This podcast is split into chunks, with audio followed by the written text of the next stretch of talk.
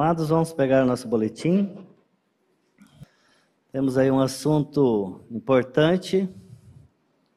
Não que os outros assuntos tratados aqui não foram, né, e não sejam, mas nesses dias que a igreja está sendo atacada, e muitas vezes nós não sabemos de onde vem esse ataque. E a palavra de Deus é bem clara em nos mostrar de onde que vem. Então, convido a você a ler comigo esse texto de 1 Timóteo 4:1. Vamos ler juntos então? Ora, o Espírito afirma expressamente que nos últimos tempos alguns apostatarão da fé por obedecerem a espíritos enganadores e ensinos de demônios.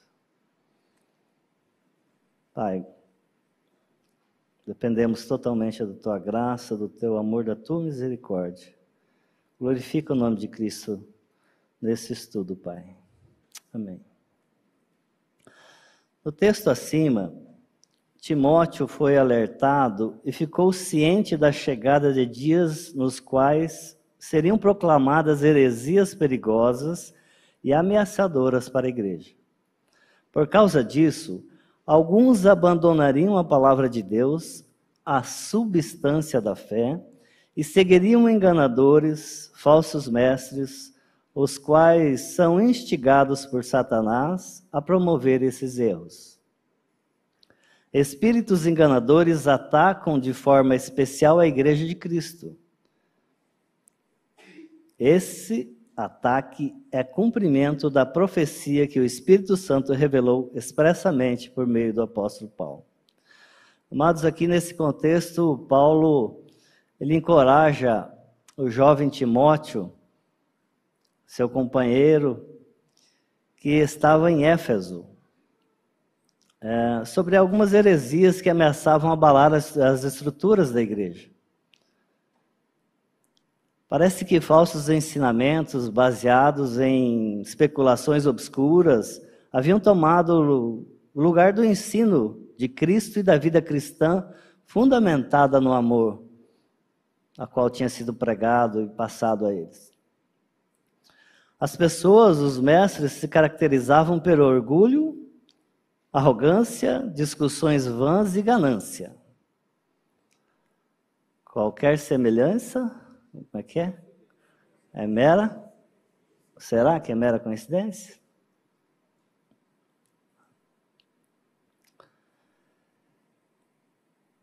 Desde que essa promessa foi entregue, muito tempo já se passou.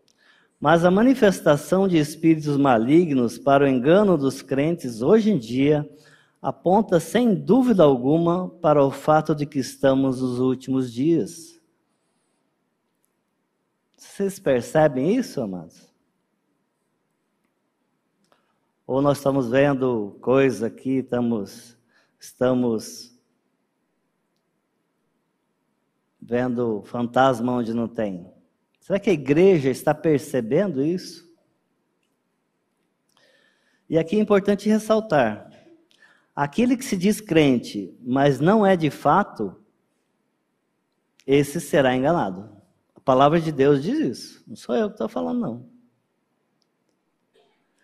Espero que ao final desse estudo você consiga definir sobre sua condição.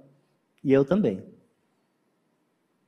Nós possamos refletir, analisar, colocar diante de Deus, pedir para o Senhor nos revelar aquilo que realmente somos, se realmente eu criei na minha morte, na minha ressurreição, na morte e ressurreição de Jesus Cristo. E falar é fácil. Segundo a Escritura, enganado é a descrição apropriada a todo ser humano não regenerado. Nós vemos em Tito 3,3. Vamos ler junto?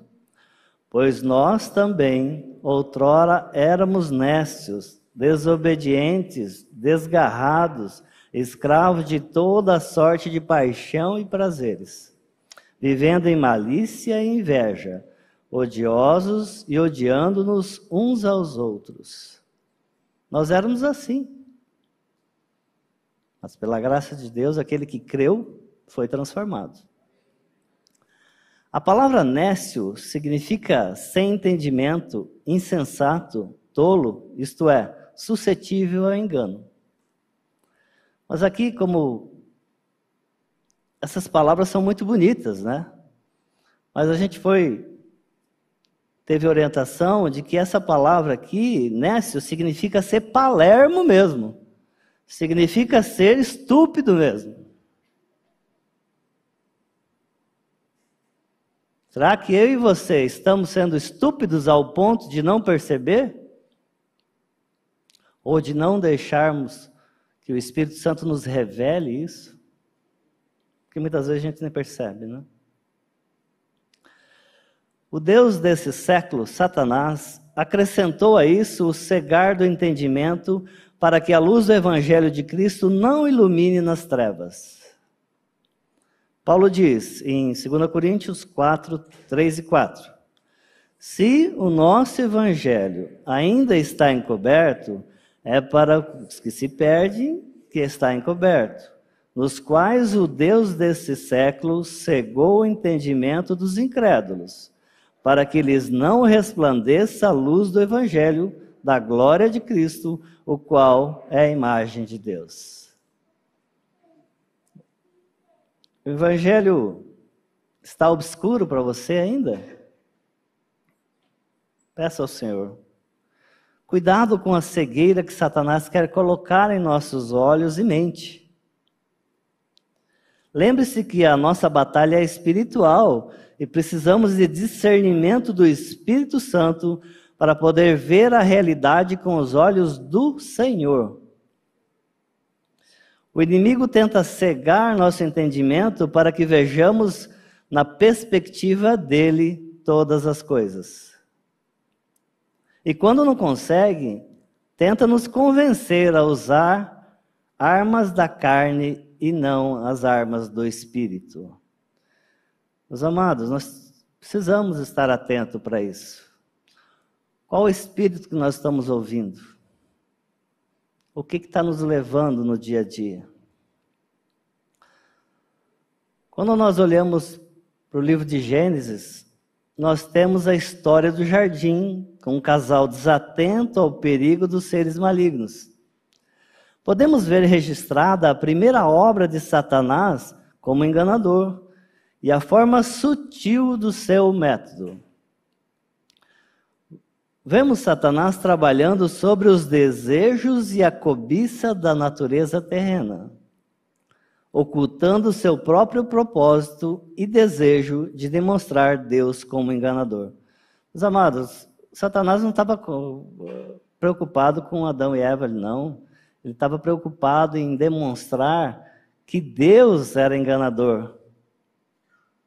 Né? Estava preocupado em colocar na, na mente da, daqueles nossos representantes ali no Éden que Deus não era aquilo, que ele tinha falado aquilo, se comer vai morrer. Não, não era bem assim.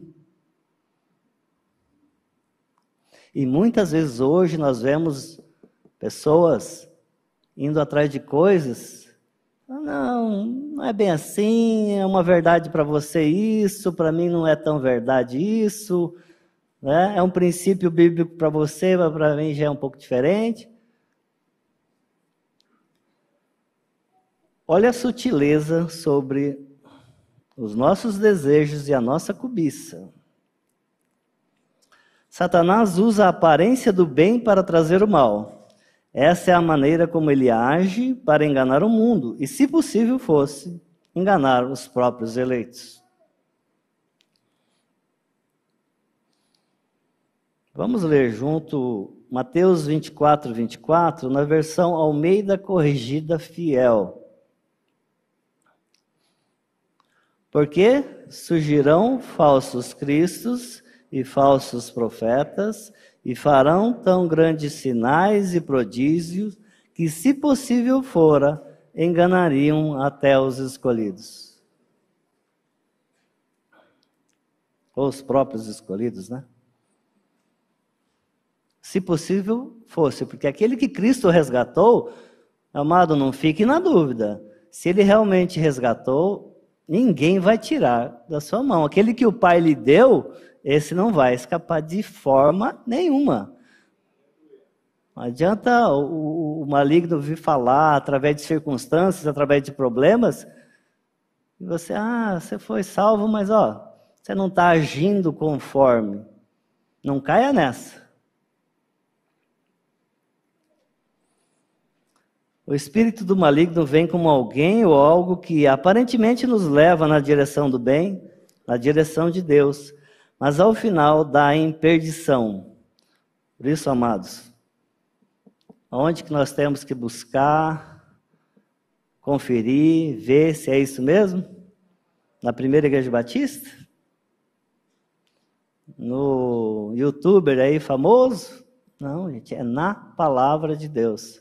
Está na palavra? Senhor, me revela. Que o teu espírito possa. Possa, não, ele pode. Que o teu espírito me revele a tua palavra para que eu não ande em engano. E aí nós temos a carta de Tiago, muito preciosa, a partir do capítulo no capítulo 1, a partir do verso 13, mostra-nos claramente que Deus não tenta ninguém. Se alguém te falar que Deus tenta você, cai fora. O diabo, sim, com a intenção de nos levar ao pecado. Quando caímos, é por nossa própria cobiça ou desejos pecaminosos. E o pecado, uma vez consumado, gera morte.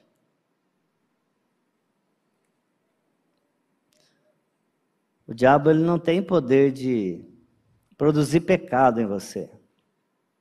Ele sugere, ele indica. Aonde você estiver firmado, você vai.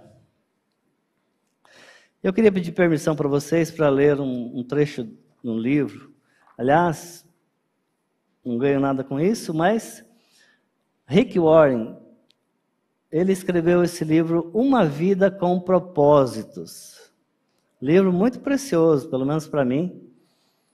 E um determinado trecho aqui ele fala o seguinte: Presta atenção. Deixa-me fazer uma pergunta difícil. O que você finge não ser um problema na sua vida? De que assunto você tem medo de falar? Você não irá resolver esse problema sozinho. Não adianta você deixar falar assim, deixa comigo que eu resolvo.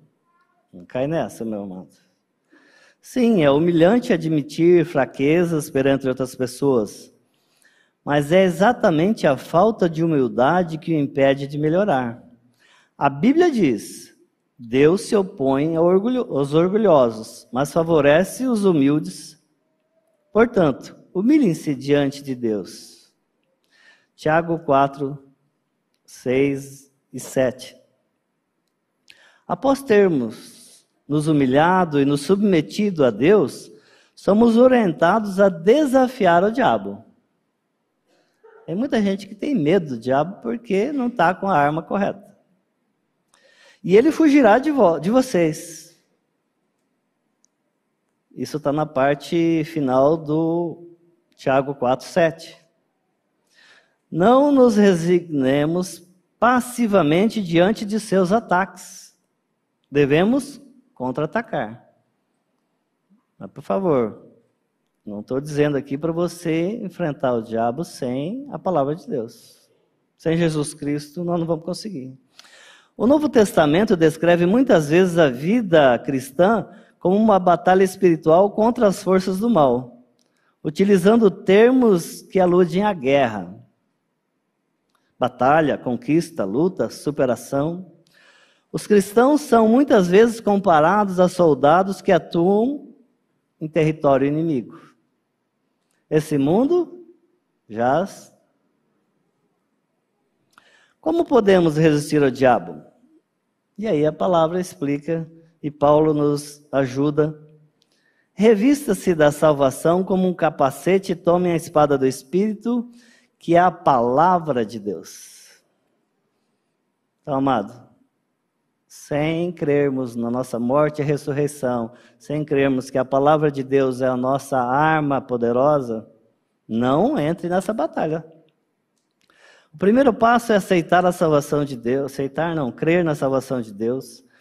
Você não será capaz de dizer não ao diabo, a menos que tenha dito sim a Cristo. Sem Cristo não temos defesa contra o diabo, mas com o capacete da salvação, nossa mente é protegida por Deus. Lembre-se disso. Se você é cristão, Satanás não pode obrigá-lo a fazer coisa alguma. Ele apenas sugere. Ele não pode te obrigar, se você é de Cristo. Ele apenas sugere. Então, muitas vezes nós colocamos a culpa no diabo aí, nós temos que rever essa, esse pensamento. O segundo passo é usar a palavra de Deus como arma contra Satanás. Jesus deu o exemplo quando foi tentado no deserto. Sempre que Satanás apresentava uma tentação, Jesus reagia citando as Escrituras. Ele não discutia com Satanás, ele não disse, não estou com fome, posso aguentar mais uns dias. Ele não falou isso. Quando foi tentado a usar seu poder para suprir uma necessidade pessoal, ele simplesmente citou as Escrituras. Devemos fazer o mesmo. Há poder na palavra de Deus e Satanás a teme. Ele não teme a nós, ele teme a palavra de Deus. Nós possamos meditar nisso. Vamos continuar.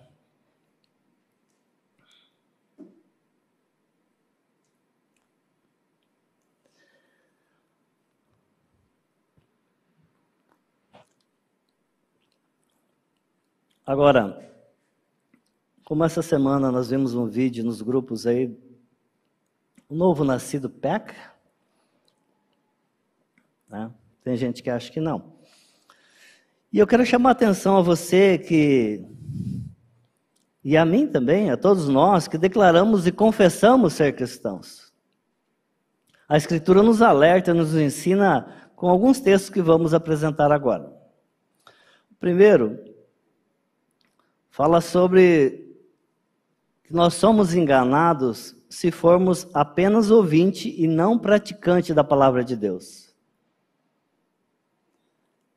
Tiago 1:22, na Nova Almeida atualizada. Sejam praticantes da palavra e não somente ouvintes, enganando a vocês mesmos. A quem eu quero enganar? Aos meus líderes, aos meus pares a Deus? Muitos ouvem, ouvem, ouvem, ouvem, ouvem, ouvem, domingo após domingo, grupo após grupo, mas não leva a sério o fato de praticá-la. Você é um cristão desses? É um cristão domingueiro?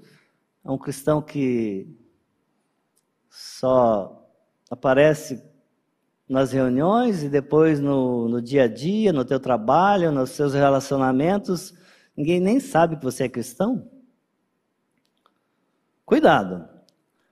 Mateus 7, 24 a 27. Rubio, esse texto não está aí? Você pode pôr para nós? Pode ser na área mesmo? Mateus 7, 24 a 27. Importante lermos esse texto. Todo aquele, pois, que ouve essas minhas palavras e as pratica, será comparado a um homem prudente que edificou sua casa sobre a rocha. E cai a chuva, transbordaram os rios, sopraram os ventos e deram com ímpeto contra aquela casa, que não caiu, porque fora edificada sobre a rocha. E todo aquele que ouve estas minhas palavras e a, não as pratica, será comparado a um homem insensato que edificou a sua casa sobre a areia. E caiu a chuva, transbordaram os rios, sopraram os ventos e deram com ímpeto contra aquela casa. E ela desabou, sendo grande a sua ruína. Então, amada, a palavra de Deus, ela nos dá o caminho, ela nos ensina, Sejamos, pois, praticantes da palavra. Outro ponto, o homem é enganado se diz que não tem pecado. 1 João 1,8. Se dissermos que não temos pecado nenhum, a nós mesmos nos enganamos e a verdade não está em nós. Muitos preferem optar pela cegueira em vez de encarar a corrupção e a culpa. É difícil, como nós lemos aqui, é difícil reconhecer que somos fracos, que não conseguimos, que dependemos. Mas isso é auto-engano. Rubia, por favor, coloca o ver, uh, 1 João 1, 9 e 10 também, para nós confessarmos essa palavra. Se confessarmos os nossos pecados, Ele é fiel e justo para nos perdoar os pecados e nos purificar de toda injustiça. Se dissermos que não temos cometido pecado, fazemos-lo mentiroso e a Sua palavra não está em nós. Misericórdia, Pai. Outro ponto: somos enganados ao pensarmos ser alguma coisa quando na verdade somos nada. Gálatas 6:3 Porque se alguém julga ser alguma coisa, não sendo nada, a si mesmo se engana. Espero que estou ressaltando aqui a mesma coisa, o engano para que nós, pela misericórdia do Pai, sejamos tratados nisso. Muitos têm uma autoconfiança em demasia, fruto de não encontrar em si as falhas dos outros. Qual a referência que está nos pautando? Para quem nós estamos olhando? A minha tendência é olhar para aquele que é mais fraco do que eu. Mas a nossa referência é quem? Jesus Cristo. Ah, o sarrafo é alto? É alto. Mas será que ele não pode nos capacitar? Será que ele não pode nos sustentar nisso? A nossa confiança deve vir do alto. Spurgeon fala: cuidado, não existe ministério de críticos na igreja. Nós estamos recebendo bastante gente nova, e se alguém falar que tem um ministério de crítico dentro da igreja, cuidado com essa pessoa, tá? Porque está te levando para um outro caminho. Porque alguns olham somente os defeitos dos outros, sem uma análise do alto dos seus próprios. Somos enganados quando pensamos ser sábio de acordo com a sabedoria deste mundo. 1 Coríntios 3, 18 e 19. Ninguém se engane a si mesmo. Se alguém dentre vós se tem por sábio neste século, faça-se estulto para se tornar sábio, porque a sabedoria deste mundo é loucura diante de Deus.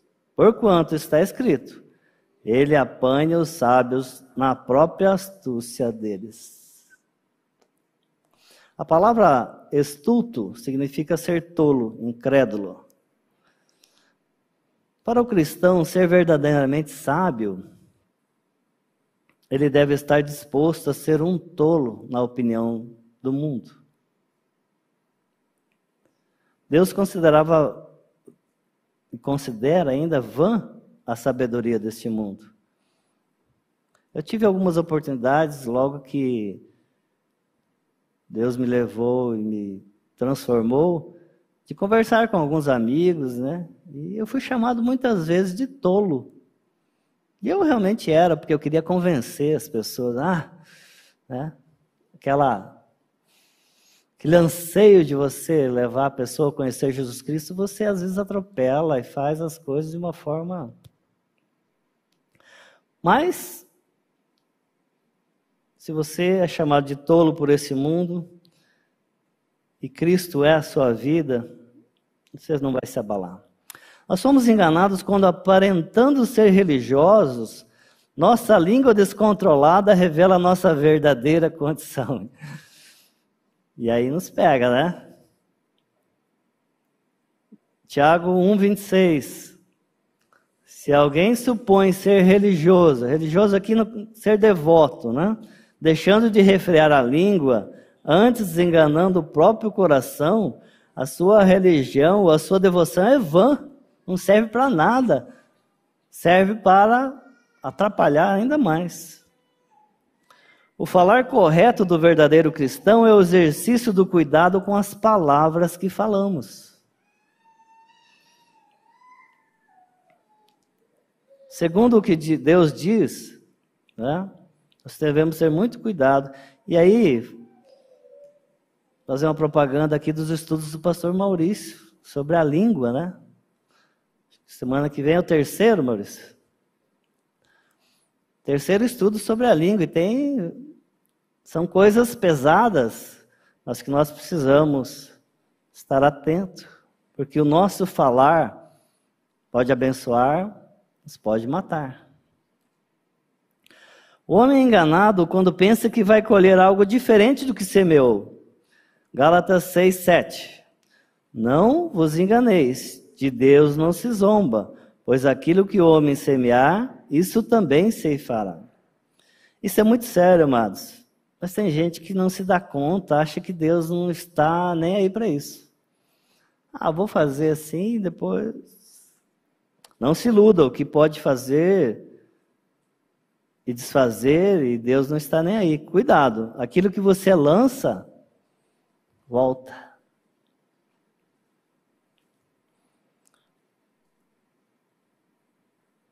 Somos enganados quando agimos injustamente e pensamos que os injustos herdarão o reino de Deus. 1 Coríntios 6, 9, a parte A.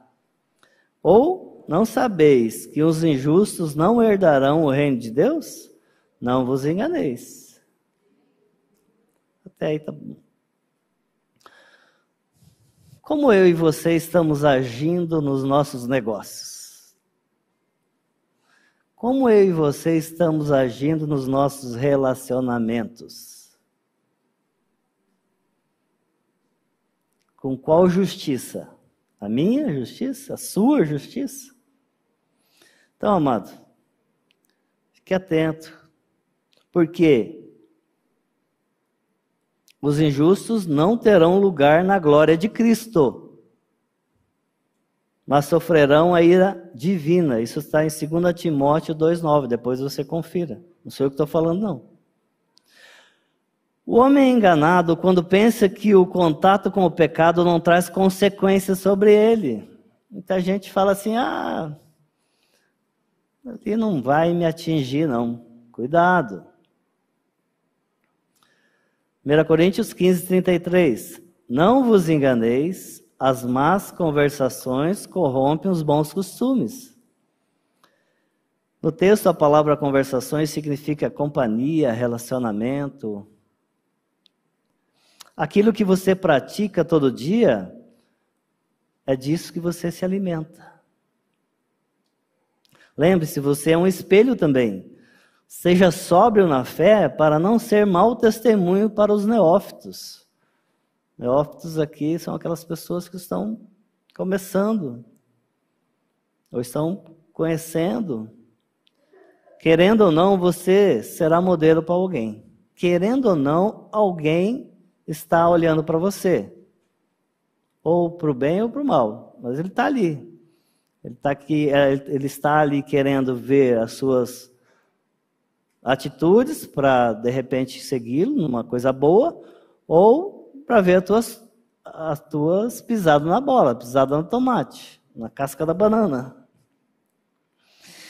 Amados, a vida cristã é muito desafiadora, é um campo de batalha. As forças da escuridão se aliçam contra nós, buscando nos fazer grande mal, atacando principalmente a nossa alma, nossa mente o modo como pensamos sobre essa batalha e a tratamos é fundamental. O engano assalta a igreja vindo do sobrenatural, com capacidade, inteligência, estratégia, planejamento, deixando no chinelo a nossa capacidade humana de reagir, sem dependermos do Espírito Santo. Então, mais uma vez, não ache, não entenda que você pode enfrentar toda essa estratégia do inimigo, porque ele é campeão nisso. 2 Coríntios 11, 3. Mas receio que, assim como a serpente enganou a Eva com a sua astúcia, assim também seja corrompida a vossa mente e se aparte da simplicidade e pureza devidas a Cristo. Thomas Brooke, Thomas Brooke, que viveu entre 1608 e 1680, faz pouco tempo, ele disse: Satanás fala à tua mente e faz com que você se torne frequente na comparação de si mesmo e de seus hábitos com aqueles que têm fama de erros maiores ou que você possa dizer serem piores que você. Aquilo que eu falei, a comparação, eu me comparo com o mais fraco, eu não vou me comparar com o mais forte. Mas isso é um trabalho de Satanás na nossa mente. Cuidado. Veja o que aconteceu com o fariseu em sua oração. Obrigado, Senhor, porque não sou como os demais. Misericórdia, misericórdia. Somente a verdade de Deus pode desfazer as doutrinas provindas dos espíritos de Satanás. Toda verdade vem de Deus e tudo que é mentira vem de Satanás. Vamos ver João 8:44. Vós sois o diabo, que é o vosso pai, e querer satisfazer-lhes os desejos.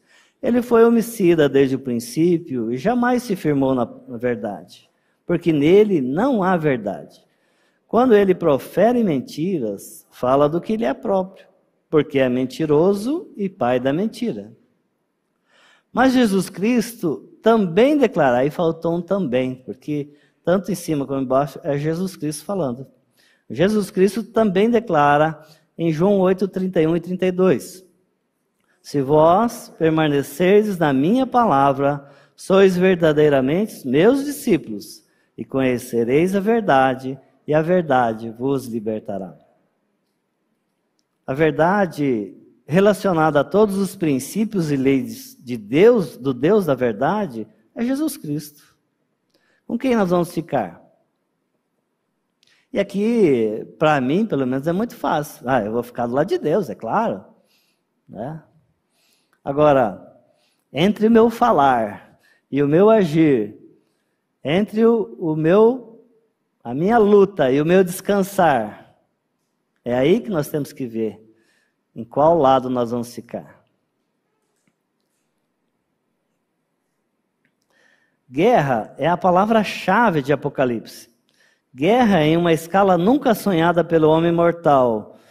Guerra dos tremendos poderes contra o cordeiro, contra os santos, contra a igreja. Guerra em muitas fases e formas até o fim.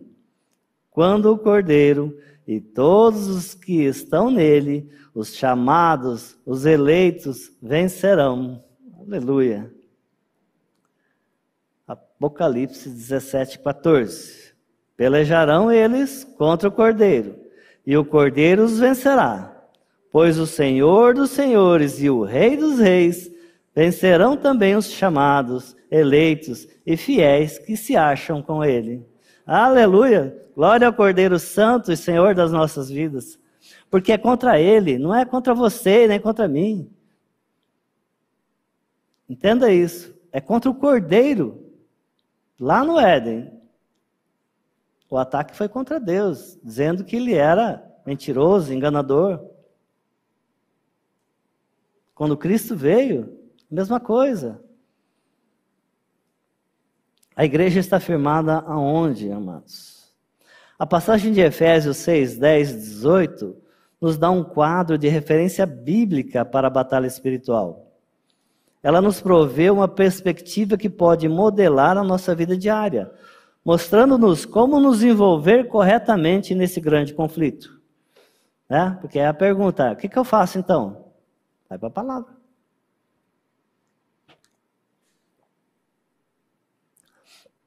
Ah, Ildo, vocês têm a chave, os sete passos, os doze passos? Não, não temos. Nós temos a palavra de Deus. Como cristãos, nosso primeiro passo para travar com sucesso essa batalha é reconhecer as nossas fraquezas e a suprema força do nosso Senhor, pois a nossa mente é o campo principal dessa batalha.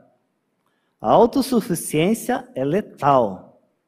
A dependência de Cristo é crucial, amados.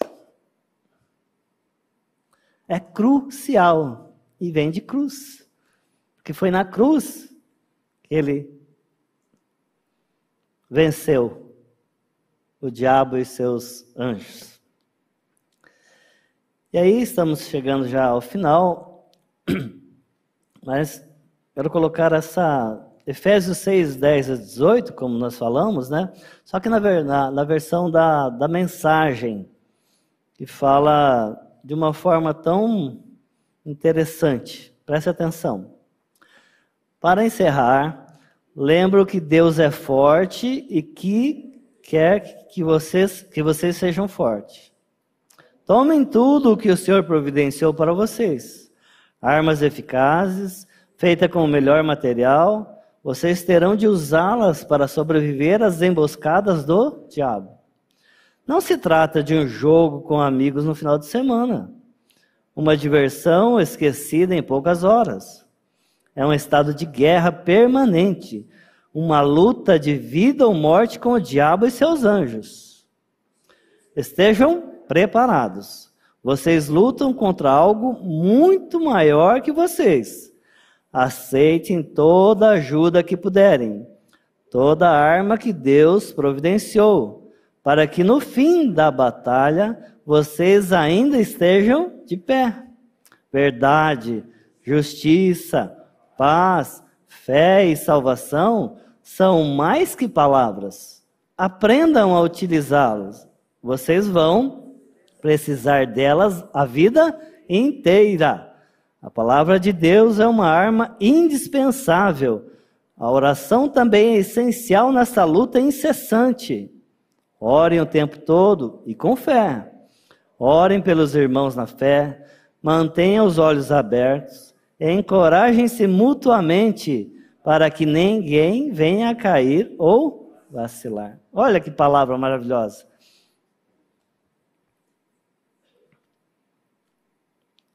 Somente a dependência total do nosso Senhor e Salvador Jesus Cristo, a palavra revelada pelo Espírito e olhar amoroso do Pai pode nos dar a vitória diária. Outro texto das Escrituras que nos ensina a ficar alerta e detectarmos o perigo de espíritos do engano é 1 João. 1 João 4, de 1 a 6. Vamos pôr esse texto, Rubio? Está um pouquinho corrido, mas vamos lá. Não tem problema não. A palavra de Deus nunca é demais. Vamos relembrar isso que é falado aqui. Amados, não deis crédito a qualquer espírito. Antes, provai os espíritos se procedem de Deus. Porque muitos falsos profetas têm saído pelo mundo afora. Nisto reconheceis o Espírito de Deus. Todo espírito que confessa que Jesus Cristo veio em carne é de Deus. E todo espírito que não confessa Jesus não procede de Deus. Pelo contrário, este é o espírito do anticristo, a respeito do qual tendes ouvido que vem e presentemente já está no mundo.